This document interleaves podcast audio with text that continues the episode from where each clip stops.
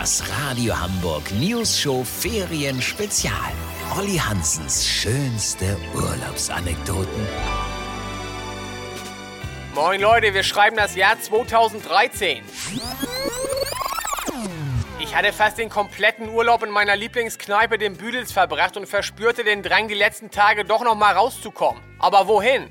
Plötzlich kam mir eine richtig geile Idee. Olli, dachte ich, du fährst morgen einfach zum Flughafen, nimmst den ersten Flieger, der geht und bleibst an dieser Destination eine Woche. So randommäßig wie mit Augen zu auf den Globus zeigen, wisst ihr, wie ich mein? Egal ob Bangkok, Grönland oder Paris, der nächste Flug, der geht, ist meiner.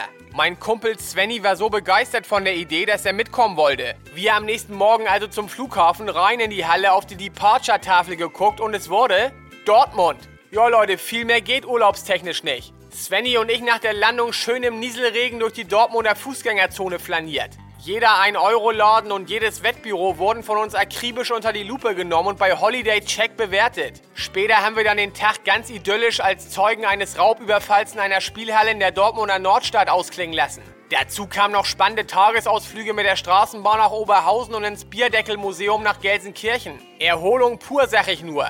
Für das ganz große Glück fehlte uns noch ein Stadionbesuch beim BVB. Leider ausverkauft. Als Trostpflaster haben wir Rot-Weiß Essen gegen Preußen Münster gesehen, die damals in der Regionalliga West spielten. Geiles Match und Hammer-Tour. Lasst so machen, Leute, wenn ihr wissen wollt, wie ich beim Käfigtauchen mit weißen Haien in Südafrika mal den Schlüssel für das Vorhängeschloss verloren habe, müsst ihr morgen wieder einschalten. Habt ihr dann exklusiv, okay?